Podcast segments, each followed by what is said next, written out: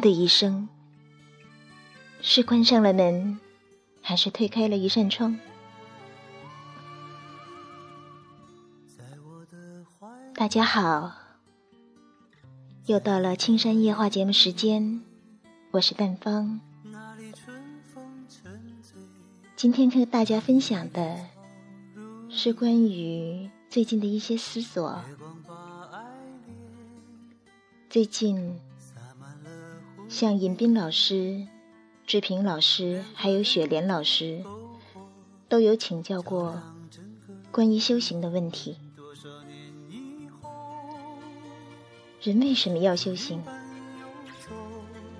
一个问题的背后，其实带出的是一串的疑问：我是谁？我从何处来？要往何处去？活着的意义是什么？这些永恒的哲学问题，有时候真的会把人搞疯掉。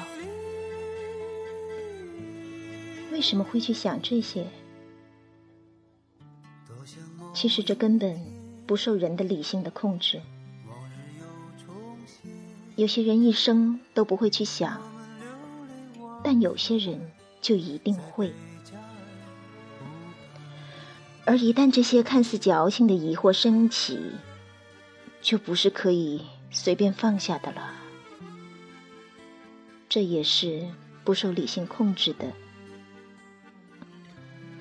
只有不停的寻找答案，否则人生就是痛苦、疑惑、纠结、迷茫。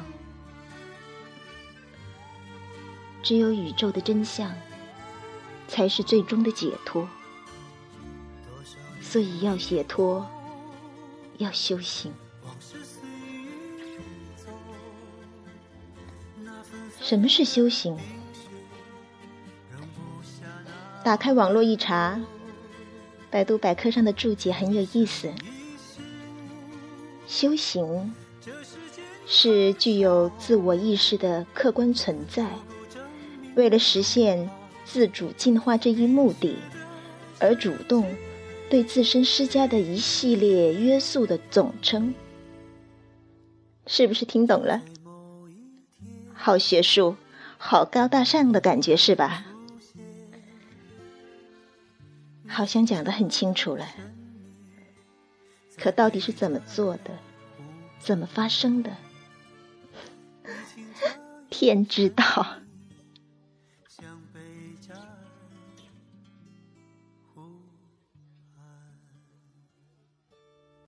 是谁在敲打我窗？是谁在撩动琴弦？那一段被遗忘的时光。好吧，我承认，我也有这些矫情的疑惑。许多年以来，也在不断的寻找答案和通向答案的方法。我是没有什么天生的悟性的，尚未开天眼。幸运的是，一路上有许多前辈同道的经验可以借鉴、学习和思考。有一件事我是可以确定的。就是触碰真相的途径，绝不是在我们的大脑里，不是理性逻辑可以计算推理得来的。通向真相的途径就在我们的身体里、感觉里、体验里，在我们自己都搞不懂自己的深层的意识当中，与生俱来，但却已蒙尘许久。修行，就是让我们自己重新找到内里那个真正的自我。修行的途径很多，如何选择一个对自己合适的方法呢？对于我来说，在受了这么多年的理性教育之后，是时候把大脑关闭，把心打开，好好的觉察我们的身体，呼吸，感觉，让觉知慢慢的升起，开始真正对每一个当下保持全然的觉知，这才可以做到活在当下。而这儿，才是正念的修行。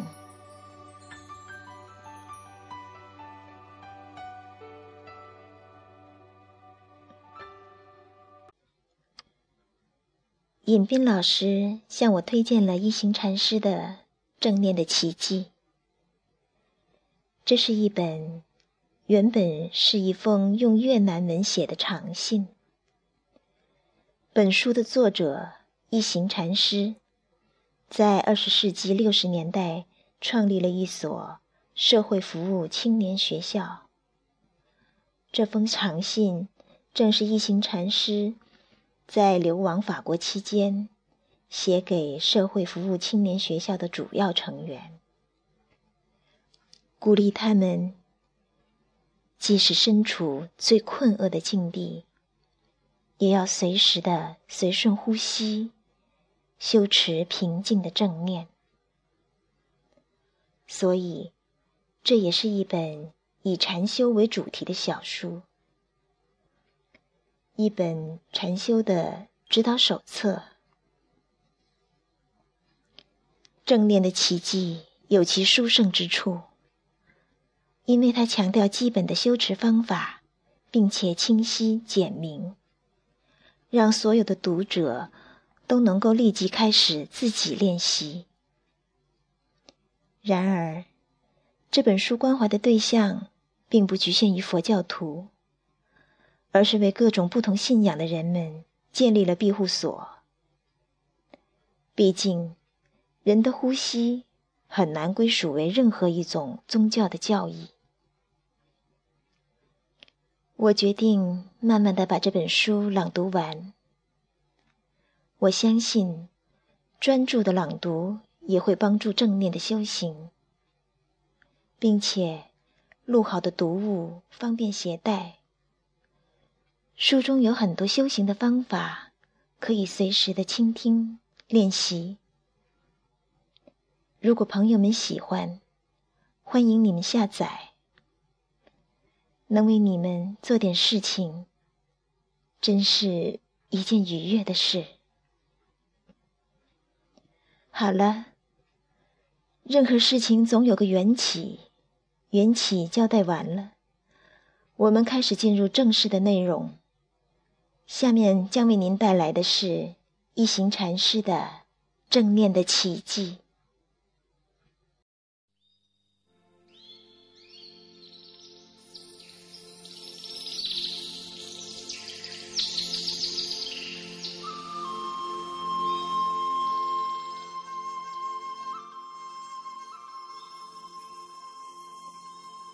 正念的奇迹，第一章：日常生活中的正念。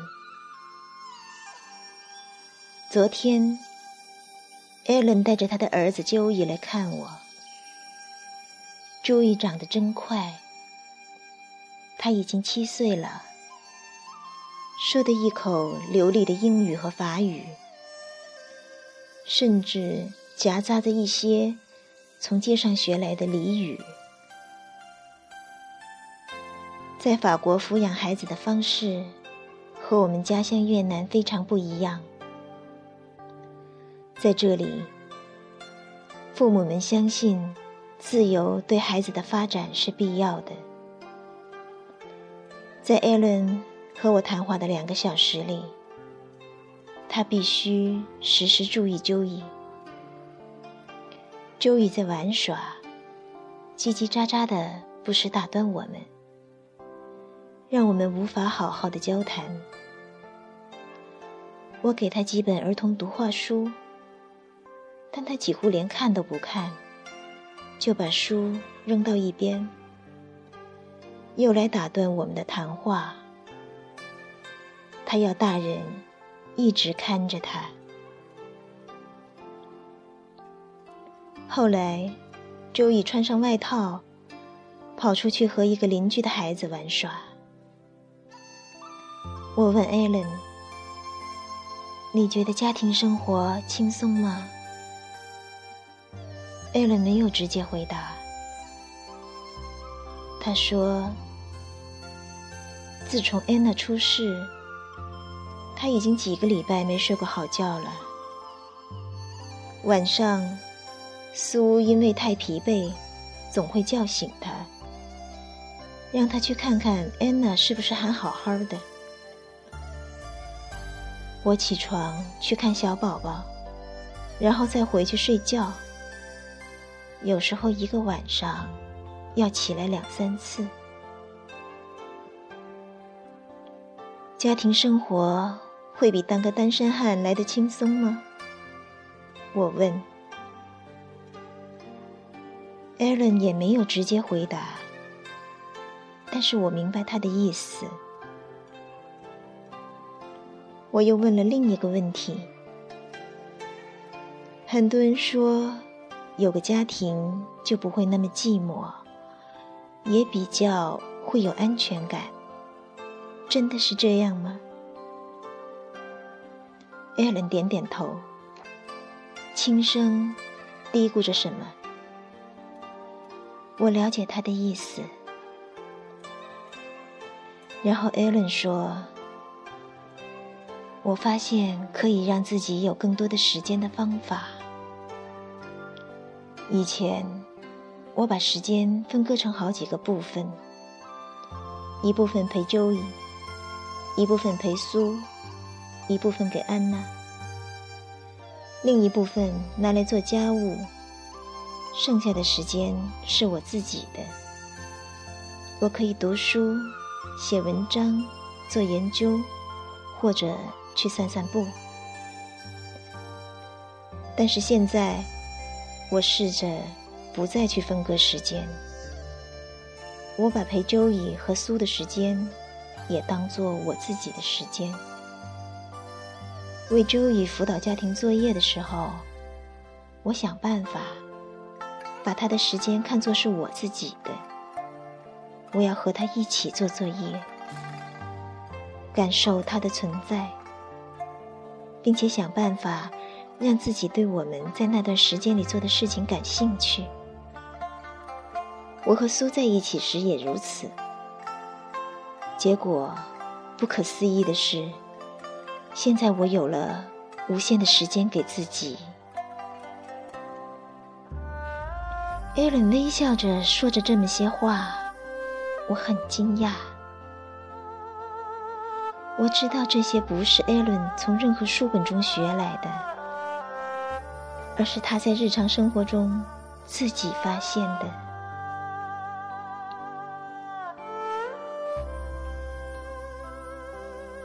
说到正念在日常生活中的应用，我想起了三十年前，当我还是慈孝寺的沙弥时，洗碗可不是一件惬意的差事。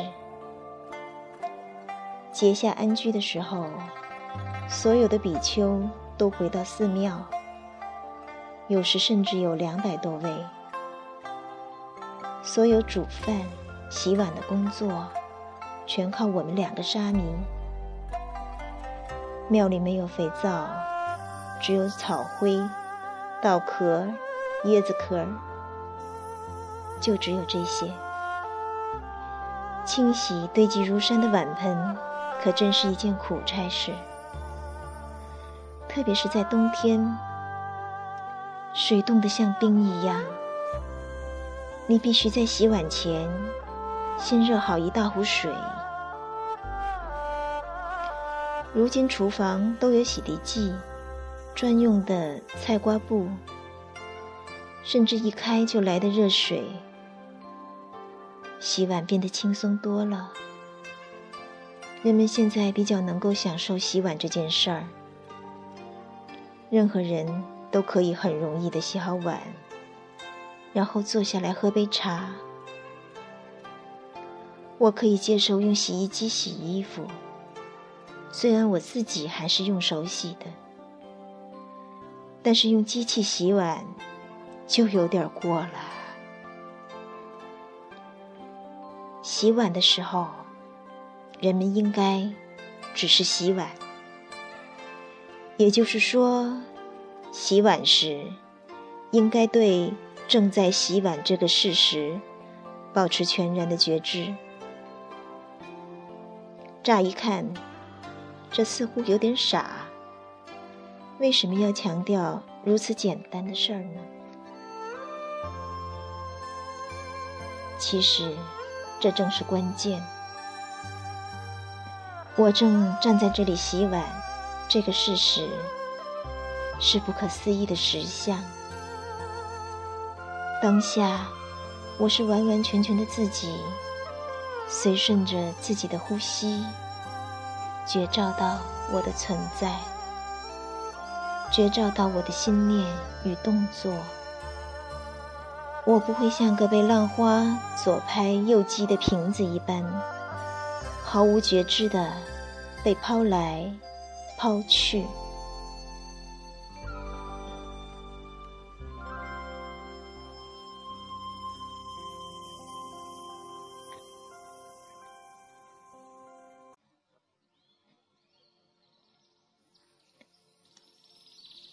我在美国有一个叫吉姆·佛斯特的密友。八年前我第一次见到他的时候，他在天主教和平联合会工作。去年冬天，吉姆来看我。每次晚饭过后，我通常都会先洗碗，再坐下来和大家喝杯茶。有一天晚上，吉姆问：“可不可以让他来洗？”我说：“好，但是如果你要洗碗，你得知道洗碗的方法。”吉姆说：“得了吧，你以为我不知道怎么洗碗吗？”我回答他：“洗碗的方法。”有两种，第一种是为了把碗洗干净而洗碗，第二种是为了洗碗而洗碗。吉姆很高兴地说：“我选第二种，为了洗碗而洗碗。”从那时起，吉姆就知道怎样洗碗了。整整一个星期。我都把洗碗的重任交给他。如果洗碗时，我们只想着接下来要喝的那一杯茶，并因此急急忙忙的把碗洗完，就好像他们很令人厌恶似的，那么我们就不是为了洗碗而洗碗。更进一步来说，洗碗时。我们并没有活在当下。事实上，我们站在洗碗池边，完全体会不到生命的奇迹。如果我们不懂得洗碗，很可能我们也不懂得喝茶。喝茶的时候。我们会只想着其他的事情，几乎觉察不到自己手中的这杯茶。就这样，我们被未来吸走了，无法实实在在的活着，甚至连一分钟都做不到。我记得数年前，吉姆和我第一次。一起在美国旅行，我们坐在一棵树下，分吃一个橘子。他开始谈论我们将来要做些什么。无论何时，只要我们构思一个吸引人或是令人振奋的计划，吉姆就会深深的陷入其中，以致全然忘了他当下正在做的事儿。他掰了一半橘子放进嘴里，在还没有开始吃之前，又掰开另一半，准备送入口中。他几乎意识不到自己正在吃橘子，我只好对他说：“你应该把含在嘴里的那半橘子吃了。”吉姆这才惊觉自己正在做什么。当时的情景就好像他根本不是在吃橘子。如果说他吃下了什么，那是在吃他未来的计划。一个橘子有很多瓣，如果你懂得好好吃，哪怕是一半，你大概就会懂得好好的吃整个橘子。但是，如果你连其中的一半都不会吃，那么你是不懂得吃橘子的。吉姆明白这个道理。他慢慢的把手放下来，专注的吃那一半已经含在嘴里的橘子。他仔细的咀嚼，然后咽下去，接着才再掰一半。后来，吉姆因为反战运动入狱，我很担心。他能否忍受监狱的四面高墙？于是写了一封简短的信给他。还记得我们一起分享的那个橘子吗？你在那里的生活就像那个橘子，吃了它，与它合为一体。明天，一切都会过去的。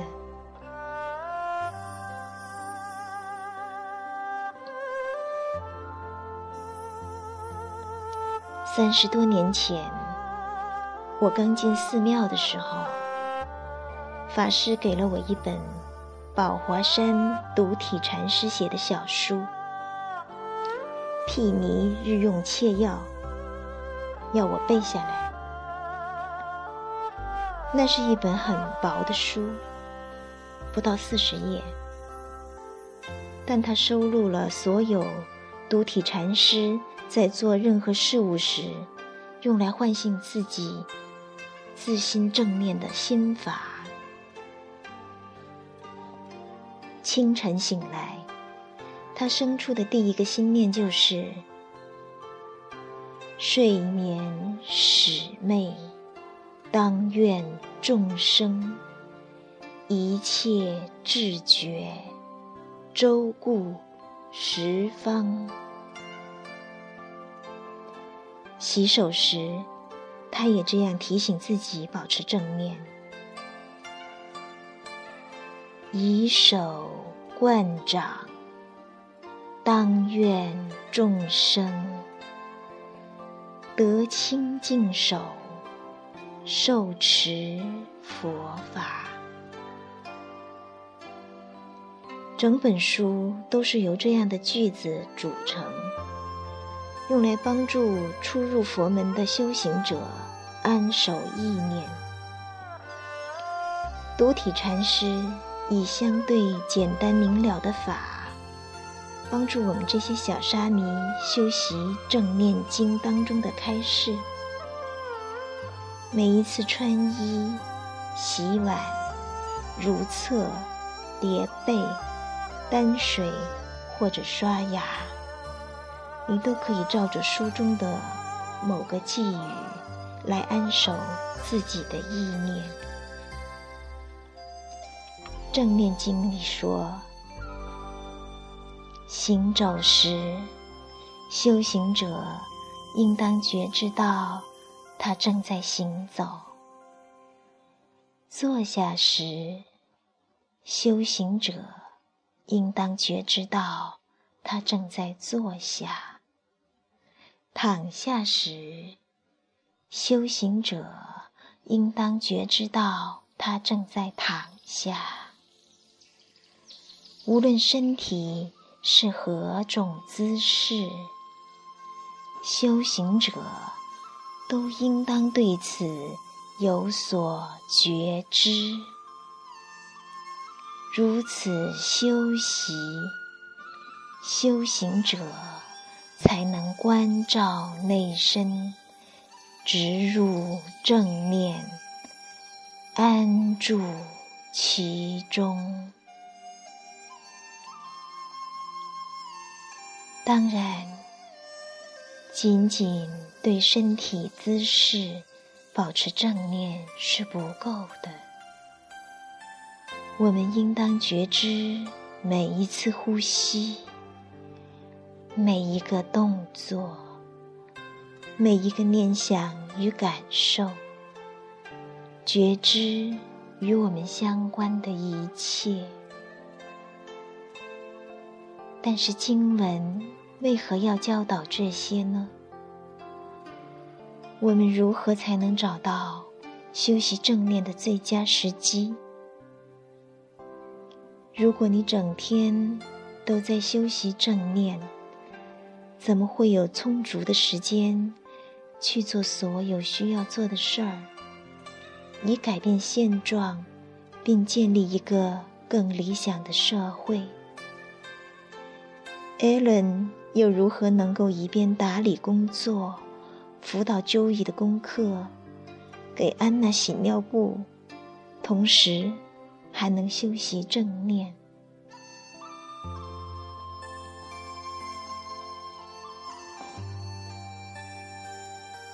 这就是一行禅师在第一章中最后给我们留下的问题。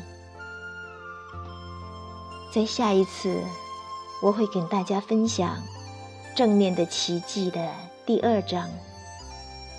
奇迹就是在大地上行走。如果。咱们亲爱的朋友们，对于这一个话题，也有你的心得和你的感悟，或者是仅仅有您的兴趣，欢迎你们跟我交流互动。我们可以把留言发到我们的互动邮箱。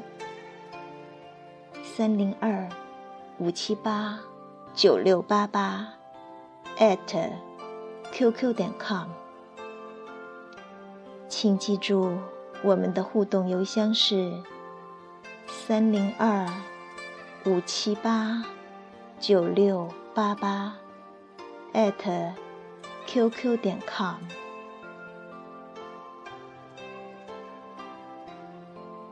很高兴。与你们有这样交流的机会和缘分，谢谢大家，我们下次再会。